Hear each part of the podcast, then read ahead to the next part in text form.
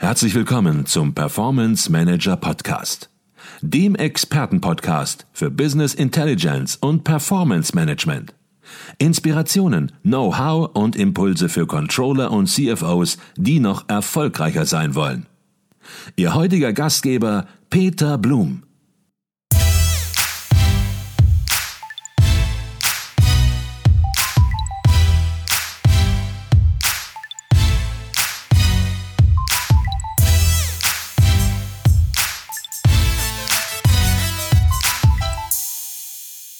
Das ist der zweite Teil meines Gespräches mit Pierre Kröning und Stefan Abend zum Thema Einsatz von künstlicher Intelligenz im Hause Bayersdorf.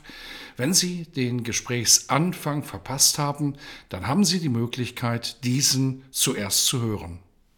Ich möchte nochmal zurückkommen auf den zweiten Schlüsselfaktor, den Sie genannt haben. Sie haben gesagt, wenn man ein Data Analytics, Advanced Analytics Projekt startet und KI auch im Spiel ist, dann muss man akzeptieren, dass man lernt bei so einem Projekt. Man kann nicht erwarten, niemand kann erwarten, dass sozusagen von jetzt auf gleich ja, perfekte Ergebnisse rauskommen, sondern es ist eben ein Marathon, ein Lernmarathon, den man geht, um sich dann sukzessive ja auch zu verbessern. Und in diesem Zusammenhang hatten Sie angesprochen, dass man eben sich mit agilen Methoden und einem agilen Projektmanagement auch auseinandersetzen muss. Vielleicht können Sie dazu noch mal ein bisschen was im Detail sagen, was das ganz konkret bei Ihnen heißt, agiles Projektmanagement, wie Sie vorgehen. So wie wir eben bereits besprochen haben, brauchen wir jemanden, der weiß, was wir eigentlich tun wollen. Ne? Herr Kröning hat gesagt, so ein, so ein Nordstern, den brauchen wir. Ja? Aus einer agilen Projektmanagement-Sicht heraus ist das unser Produkt-Owner. Ja.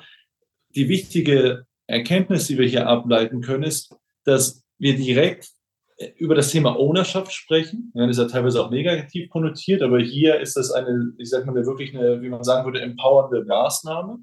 Und wir ziehen auch direkt auf eine langfristig bestehende Lösung ab, die sich gerne im zeitlichen Verlauf ändern kann. Aber es geht weniger um, also wir machen weniger ein Projekt, in dem wir einen fixen Scope haben und dann zeitlich begrenzt sind und, und dann auch den Anspruch an uns selber haben als Organisation, als potenzielles Team, dass wir dann vollumfänglich liefern, sondern wir haben wirklich eine, eine Vision mit einer Ownerschaft. Und da ist ganz wichtig, dass das natürlich nur jemand abbilden kann, der tiefes Domänenwissen hat. Ja, das ist jemand, den, den Sie dann natürlicherweise im Fachbereich entlang irgendeiner eines operativen Prozesses finden werden. So, und dann bedeutet Agilität, dass wir natürlich all die Fähigkeiten zusammenstellen müssen, die es braucht, um diesen, diesen Use Case ja, äh, zu, zu durchlaufen, also erstmal eine Machbarkeit festzustellen und dann potenziell noch etwas zu bauen. Das heißt, dann fangen Sie an, die Leute, wie Sie das bei einem klassischen Projekt auch machen würden, äh, zu staffen, also jemand mit so einen Analysefähigkeiten, Data Scientisten oder Analysten, vielleicht aber auch schon den ersten Data Engineer, der bei der Datenakquise hilft und die, die Datensystemlandschaft sehr gut kennt. Ja?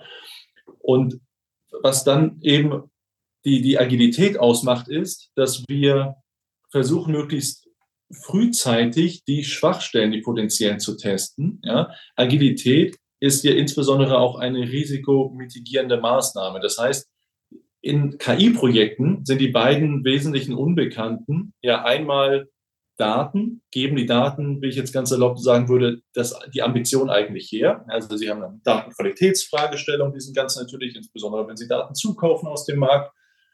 Ähm, plus nicht alle Daten erlauben eben einen Zusammenhang abzuleiten für den Forecasting-Use-Case beispielsweise, der so stabil ist, dass Sie den vorne raus produktiv jemandem auch an die Hand geben möchten. Und Agilität schneidet eben das Vorhaben in kleinere Subvorhaben, die wir jetzt aber nicht parallel fahren, sondern nacheinander. Das heißt, wir schauen uns erstmal an, Daten, können wir die verstehen und haben dann potenziell eine, ein, ein Exit-Gate in unserem äh, Prozess, dass wir sagen, okay, die, Daten geben das heute gar nicht her, nochmal zurück auf los.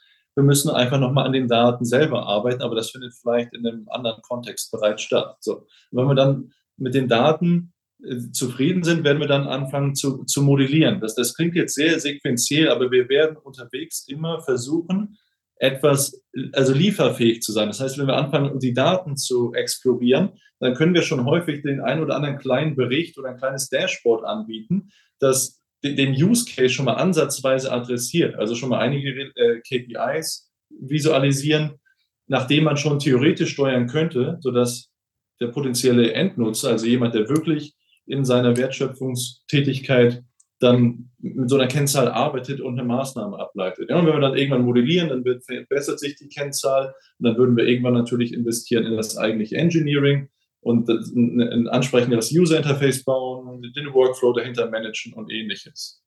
Agilität wird in einem Konzern, und dann nehme ich Bayersdorf nicht aus, oft mit Flexibilität verwechselt.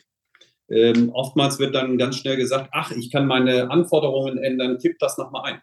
Das ist durchaus möglich. Aber es folgt einem sehr strukturierten und sehr disziplinierten Prozess, die dann äh, eben genau einer Priorisierung wieder unterlegt werden.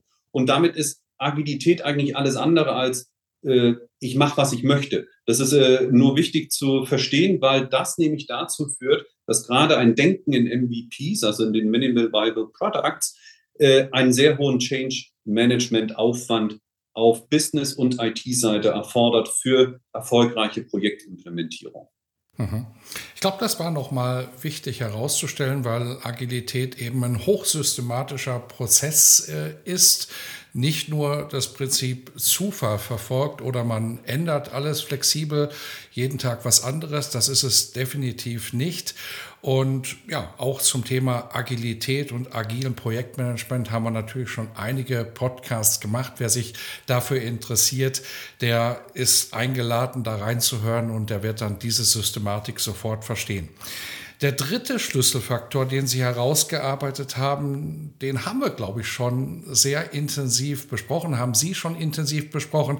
Ich möchte ihn nur noch mal erwähnen. Ähm, Stichwort war in gewisser Weise, Sie haben es angesprochen, Herr Amt, lieferfähig, haben Sie gerade gesagt, wir wollen lieferfähig sein.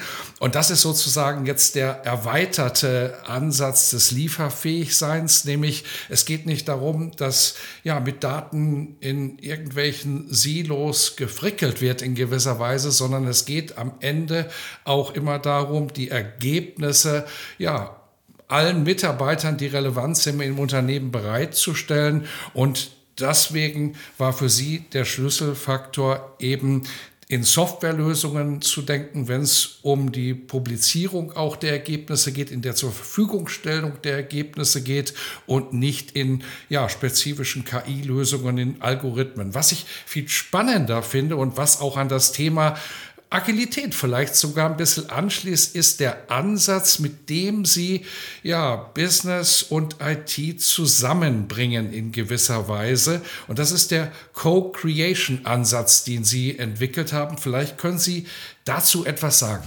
Ich würde dort ansetzen nochmal, wo wir gesagt haben, als wir aus der Fachfunktion in die IT gegangen sind, ist natürlich kein Loch hinterlassen worden, sondern das ist ja wieder gefüllt worden. Es gibt also eine Financial Analytics Abteilung, es gibt eine Sales Analytics Abteilung, eine Supply Chain Analytics Abteilung. Und im Prinzip sind das genau unsere Counterparts, mit denen wir zusammenarbeiten, um eben Projekte zu definieren und Projekte auch erfolgreich durchzusteuern. Und die Erkenntnis aus den Jahren davor mit einer gewissen Konkurrenz im Sinne, wer findet zuerst Insights etc., hat auch dazu geführt, dass wir sehr, sehr schnell erkannt haben auf beiden Seiten, lasst uns mal ehrlich über Verantwortungen und Rollen sprechen und lasst uns auch ehrlich Respekt zeigen eines Wissens gegenüber. Ähm, und das hat dazu geführt, dass wir dann äh, mit den Business-Funktionen zusammen, und wenn ich Business-Funktionen äh, sage, dann meine ich natürlich unsere Analytics-Funktionen, Rollen definiert haben, die sich grob in Cluster einteilen lassen. Und einen hatte äh, Stefan Abend gerade eben schon gesagt, nämlich den Product Owner, der ganz wichtig ist und auch nur unserer Meinung nach im Business sitzen sollte, nämlich dort mit einer Vision etc. arbeitet und der wird ergänzt natürlich oftmals durch den Kunden selbst, weil der Product Owner muss nicht immer gleich der Kunde sein, kann, muss nicht äh, und natürlich auch von den ganzen Experten, die im Business als solches sitzen. Und dann gibt es verschiedene weitere, nämlich die Orchestrierungen, die gemacht werden müssen, was Projektmanager oder Scrum Master sein können. Wir haben die Datenexperten, die sich ebenfalls aufteilen und im Business oder in der IT sitzen können. Und dann nehme ich nur einen, beispielsweise äh, der Data Analyst. äh, da könnten wir jetzt mit Herrn Schäffer gut drüber sprechen, ist das eigentlich ein Controller? Ähm, das sind genau die äh, Rollen, die wir im Business sehen, aber ganz oft in der IT verortet werden, was nicht richtig ist. Ähm, und wir dann ganz klar gesagt haben, es gibt einen Data Steward, es gibt einen Data Analyst, die sitzen in der äh, Business-Funktion bei euch. Wir haben Data Scientisten, und zwar die Experten, die sitzen bei uns. Es gibt durchaus Business Scientisten, die sitzen wieder im Business. Wir haben Technical äh, Stewards etc., die sitzen bei uns. Das gleiche gilt für Reporting. Dort gibt es noch weitere Rollen. Und es gibt insbesondere auch Rollen, die verorten wir sehr, sehr klar in der IT, die sich mit Architektur, also äh, technische Architektur und Engineering beschäftigen. Und das war, glaube ich, ganz wichtig, dass wir da einen Weg finden, vertrauensvoll und respektvoll in Projekten zusammenzuarbeiten. Und äh, wenn wir agil das Projektmanagement schon eben genannt haben, dann bedeutet es ja auch immer eine Dedizierung von Ressourcen. Und das ist nur möglich, wenn wir die Rollen auch entsprechend in den Funktionen vorhalten. Mhm. Reden wir noch über ein paar ganz konkrete Anwendungsfälle, ähm, wo KI, wo Algorithmen einmal Nutzen stiften. Und ein Thema, das ist momentan ganz aktuell. Man hört darüber quasi auf jedem Kongress, auf jedem Controlling-Kongress. Da geht es um Forecasting, um automatisiertes Forecasting.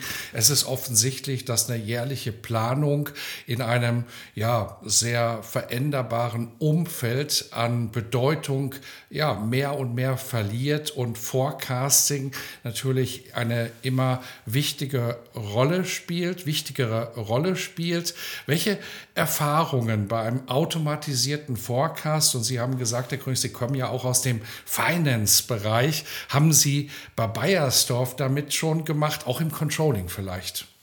Das ist eigentlich eine Fangfrage, weil äh, die Finanzfunktion ja immer am Ende steht und im Prinzip der Forecast dann immer nur den Finanzforecast, oft klar mit äh, Value und Volume sieht.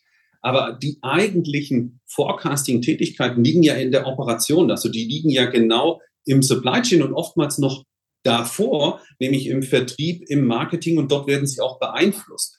Und das ist, glaube ich, auch das Schwierige. Ja, Sie haben recht, in der Finanzfunktion haben wir uns das auch gegönnt und äh, ein Forecasting unserer Monats, äh, wir nennen das Monthly Forecasts, also Monthly Sales Forecasts gemacht, äh, ein automatisiertes selbst des Jahresforecasts. Alles nicht schlecht, aber wenn wir berücksichtigen, was wir vorhin gesagt hatten, dass wir nämlich eigentlich nicht nur auf Effizienz, sondern auf dem operativen Impact und der Steigerung der Qualität aus sind, dann ist das, glaube ich, der geringste Effekt, den man im Konzern mit KI oder mit Automatisierung, also mit, mit äh, Advanced Analytics bringen kann. Und deswegen sind die interessanten Projekte für uns auch viel stärker im Bereich der Supply Chain und des Vertriebs, also Sales. Und ich weiß nicht, wenn die Zeit es erlaubt, würde ich sonst für uns äh, Herrn Ab bitten, weil wir nämlich ein Projekt in äh, der Sales Promo Analytics fahren, wo wir genau sowas äh, beispielsweise auch vorhersehen ne, und sagen, genau. Ich glaube, das war ganz wichtig, Herr Gröning, was Sie gerade gesagt haben. Denn wenn man auf Controlling-Kongresse geht, dann geht es immer oder sehr häufig um die Automatisierung des Forecasts. Da geht es immer ja, um G&V, vielleicht um Bilanz. Und äh, Sie haben ganz klar gemacht, das ist im Grunde genommen das Ende der Kette und die viel interessanteren Potenziale, die finden sich sozusagen in der Wertschöpfungskette im operativen Bereich, also ganz konkret weiter vorne sozusagen in der Denke eines Unternehmens. Und vielleicht ähm, können Sie, Herr Abend, ein, zwei Beispiele mal ganz konkret liefern, wo Sie sagen, Mensch, wenn wir vorne ansetzen, da liegen die wahren Potenziale und das haben wir umgesetzt. Genau, da würde ich dann noch mal eine Lanze für das Thema Data brechen. Ja, denn natürlicherweise interessiert sich ein Bayersdorf, wenn wir jetzt auf, auf unsere eigene Industrie und Realität schauen, für das Thema Sales Planning. Ja, und da ist es nun so, dass ein Großteil unseres, ähm, unserer Sales generiert wird zwischen, also B2C, ja, das heißt, die, die, wir sind gar nicht Bestandteil des datengenerierenden Prozesses. In den meisten Fällen ist der datengenerierende Prozess aus unserer Sicht, an dem wir beteiligt sind, B2B. Ja, das heißt, diese Daten müssen Sie zukaufen. Entweder zukaufen von einem Anbieter im Markt, der einfach mit diesen Sales-Zeit rein handelt, oder Sie tauschen dort Daten mit, mit Ihren Kunden aus, also mit, mit, mit den äh, Retailern. Dann haben wir natürlich die Fragestellung, okay, wie führen wir diese Daten, die wir jetzt teilweise kaufen, teilweise mit unseren Kunden austauschen, zusammen, ja? Und ganz am Ende kommen die eigentlich spannenden Modeling-Fragestellungen. Also wie gut können wir in einem Forecast sein, ja? Das heißt, hier würde man klassischerweise auch erstmal anfangen, sich eine Datensystemlandschaft zu bauen, dediziert für das Thema Point of Sales Zeit rein, bevor sie dann im zweiten Schritt in die eigentliche, das eigentliche Lösen dieser Forecasting-Anwendung hineingehen. Ja, das, das haben wir getan. Da sind wir sehr weit gekommen in der Zwischenzeit. Aber wie gesagt, noch einmal der wichtige Hinweis, dass man auch hier erstmal sich mit seinen Daten beschäftigen muss und nicht einfach auf seinen eigenen internen Daten, also äh, Sales zwischen uns und dem Kunden, eine, mal, mal eben ein Forecasting-Modell baut. Äh, das ist, glaube ich, auch das Extreme, was wir herausfinden in der Data Analytics äh, äh, dass im Prinzip alles immer zusammenhängt und ein Konzern ebenfalls diese Silo-Denke von Funktionen aufbrechen muss, weil nämlich genau um einen Forecast für eine Warehousing zu geben, was wird wann gebraucht, braucht die Supply Chain genau die Informationen von Sales, wann wird welche Promotion gemacht. Und da versprechen viele Anbieter am Markt sehr viel, äh, Softwarelösungen. Am Ende steht und fällt das, so wie Herr Abend sagte, mit den Daten, die Sie selbst zur Verfügung haben. Und ich glaube, das ist eine sehr gut investierte Zeit, aber es ist auch eine sehr schmerzhafte Zeit, die Sie da investieren müssen, Ihr eigenes Datenuniversum zu verstehen und auch Leute zu überzeugen, dass man da wirklich Zeit und auch Budget rein investiert. An dieser Stelle eine kurze Unterbrechung in eigener Sache. Wir bei Advisio erweitern unser Consulting-Team. Wenn Sie Business Intelligence Tools und Projekte in der Praxis erleben möchten, dann werden Sie Teil unseres Teams und bewerben sich als Consultant, Junior Consultant oder auch für ein Praktikum. Alle Informationen finden Sie unter www.advisio.de slash Karriere. Ich freue mich auf unser Kennenlernen und weiter geht's im Podcast. All das, was wir besprechen, wir haben es schon mehrmals gesagt, haben Sie eben auch im Controlling und Management Review auf den Punkt gebracht. Und wer sich ja, dafür interessiert und nochmal nachlesen möchte, der findet natürlich äh, diesen Beitrag auch in der Fachzeitschrift. Ähm, Sie haben dort auch Handlungsempfehlungen sozusagen nochmal herausgearbeitet für einen Schnellstart gewisserweise in die KI. Ich würde darauf jetzt an der Stelle vielleicht verzichten, äh, darüber zu sprechen. Und wer sagt, Mensch, die brauche ich jetzt auch noch, der ja, wird entsprechend fündig werden im Beitrag. Was viel wichtiger ist, ist eigentlich das, was Sie eben auch noch zwischen den Zeilen angesprochen haben. Künstliche Intelligenz ist für viele Unternehmen ja Neuland und die Menschen verstehen, viele Menschen verstehen künstliche Intelligenz als Blackbox. Blackbox ist immer schwierig, wenn man nicht weiß, was äh, sozusagen drinsteckt, dann weiß man auch nicht, was rauskommt. Man kann Akzeptanz nur erreichen, nur dann erreichen im Unternehmen, wenn es gelingt, etwas Licht und Transparenz in diese Blackbox zu bringen. Ein verantwortlicher Manager, der wird niemals sagen, ja, ich habe meine Entscheidungen auf Basis einer Empfehlung von künstlicher Intelligenz getroffen, ich bin hier nicht verantwortlich kann man machen, aber wird man in einer verantwortungsvollen Position nicht machen. Das heißt, es ist wichtig, eben diese Transparenz zu erzeugen und die Menschen und das Team eben auch mitzunehmen und den Mehrwert, den Nutzen, aber auch die Risiken eben deutlich zu machen. Wie ist das bei Ihnen äh, gelungen? Wie haben Sie das Team bei Bayersdorf abgeholt und mitgenommen? Und worauf sollte man achten bei diesem Mitnahmeprozess? Ich ähm, verweise da mal ganz gerne an das Beispiel des Autos. Ja? Wir, wir, es gibt auch Möglichkeiten, ja? also nur als Ausblick, dass man natürlich jetzt versteht, wie so ein Motor funktioniert. Ich, ich tue das nicht. Also ich fahre gerne Auto, ja, aber ich bin jetzt kein Experte für Details im Motor. Also ein großen Basisverständnis ja, aber darüber hinaus nicht. Was für mich wichtig ist, ist, dass das Auto fährt. Ja, es, es fährt mich von A nach B und tut da einen, erfüllt einen guten Dienst. Ja? Wie stelle ich das fest? Klassischerweise mit der Probefahrt. Und Das ist jetzt natürlich ein bisschen zugespitzt, wie ich das gerade hier darstelle, aber am Ende ist es unserer Erfahrung nach in der Praxis gar nicht ganz anders. Ja, das heißt, man hat natürlich dieses Thema AI, künstliche Intelligenz, jetzt Generative AI lädt ja dazu ein, gerade auch über die, die Berichterstattung, die ganzen Informationen, die man im Internet findet, dass man schnell den Anspruch generiert, selber Tiefenwissen aufzubauen und die eigentliche Mechanik zu verstehen. Aber diesen Anspruch haben sie ja auch nicht, wenn sie ein Auto fahren. Ja, es ist viel wichtiger, dass, dass sie sich wohlfühlen, wenn sie sich hineinsetzen. Das kann dann aber in unserem Setup, wo wir vorhin über Software gesprochen haben, sein, dass, die, dass die, das User Interface, das sie bauen, also die Applikation, dass, dass sie sich dort abgeholt fühlen. Ja? Und dann kann man natürlich immer punktuell, wenn jetzt gerade wirklich vom, vom Einfluss her große Entscheidungen durch so ein System getroffen werden, bestimmte Methodiken heranziehen. Ja, es gibt das ganze Themenfeld Explainable AI, dass sie so eine, so eine, einen Forecast beispielsweise plausibilisieren, indem sie weitere Kennzahlen abdrucken, beispielsweise auch die Daten, die eben in diesen Forecast eingeflossen sind. Ja. In der Praxis ist das aber unserer Erfahrungsnach häufig gar nicht äh, ange, also wird gar nicht gefordert von, von den Endanwendern. Es geht vielmehr darum, wie beim Autokauf auch, dass sie den, den Käuf, Verkäufer kaufen. Ja, das heißt, sie brauchen einfach diese Vertrauensbeziehung zwischen demjenigen, der so ein System baut. Dafür haben sie ja als Firma in ihrer IT, das ist ja ihre IT, oder meinetwegen in einer anderen Organisation an anderer Stelle ein Kompetenzteam aufgebaut, das eben sicherstellt, dass, dass Dinge, ich sag mal, Best Practice konform gehandhabt werden. Und wenn Sie dann tiefer absteigen möchten, warum ist eine bestimmte Aussage so, wie sie ist, dann lässt sich das teilweise mathematisch oder wie gesagt über Daten plausibilisieren. Mhm.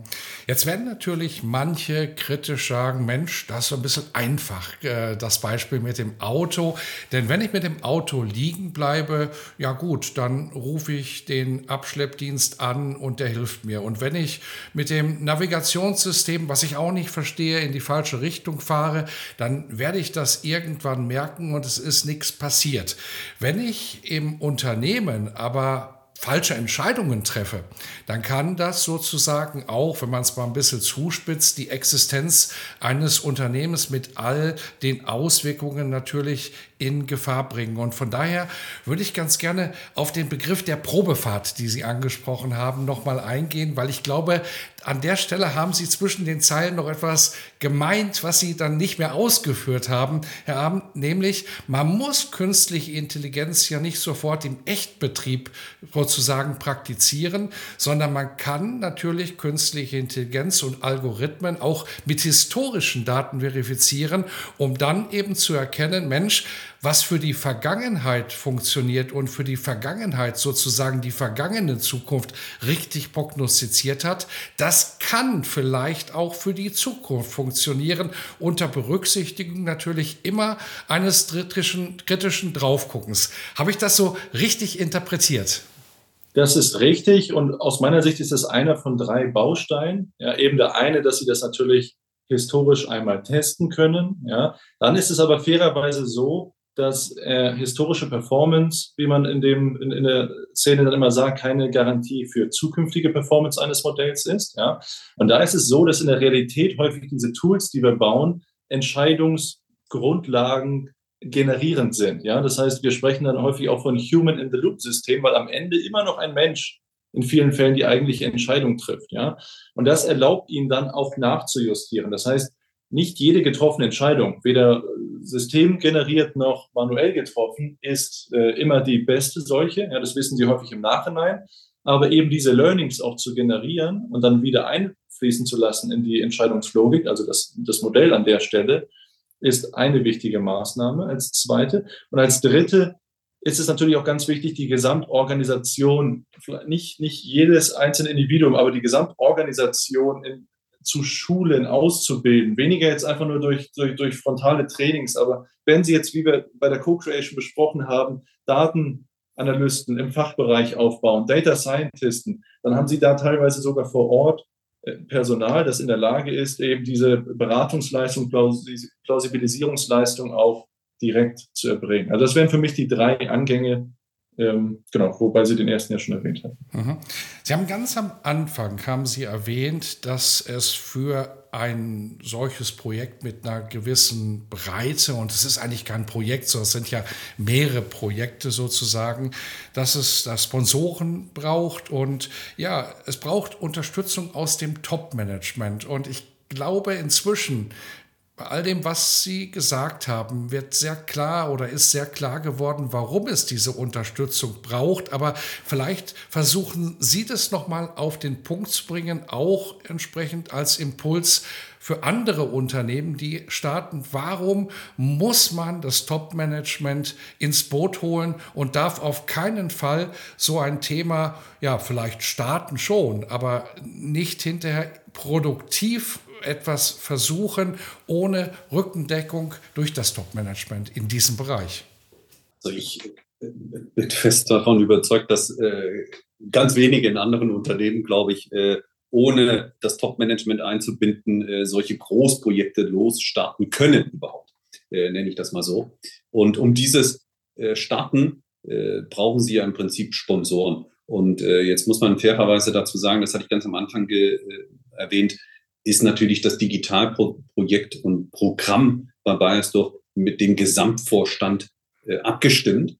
Aber was wichtig ist, es gibt sehr, es gibt dediziert zwei Vorstände, die immer in diesem Programm Review betreiben. Das heißt, die genau wissen wollen, was machen wir in welchen Bereichen. Und nicht nur einmal im Jahr, sondern relativ frequentiert, äh, sich dazu auch Insights holen, etc. Warum ist das so wichtig? Weil das eine ganz ein, ein, ganz wichtiger Aspekt von Change Management ist, weil Change wird sowohl von unten nach oben als auch von oben nach unten getrieben.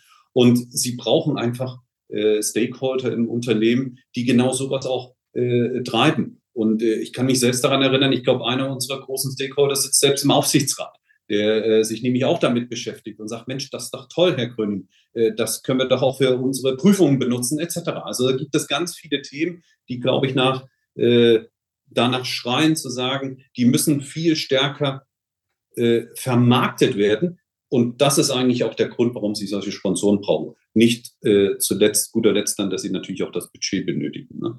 Und ähm, jetzt äh, uneigennützig, aber für Data Analytics ist es, glaube ich, ganz wichtig, dass sie einen Sponsoren haben oder mehrere Sponsoren, die verstehen, dass aus der eigentlichen Datenperspektive wenn Sie das in einer One-Data-Plattform oder Analytics-Plattform machen, dass es ein Investment ist, was nicht gleich einen Return on Invest hat, sondern dass das in Einzelfunktionen, einzelnen Projekten hochkommt und dass Sie dort einfach jemanden brauchen, der dahinter steht. Das ist ganz wichtig.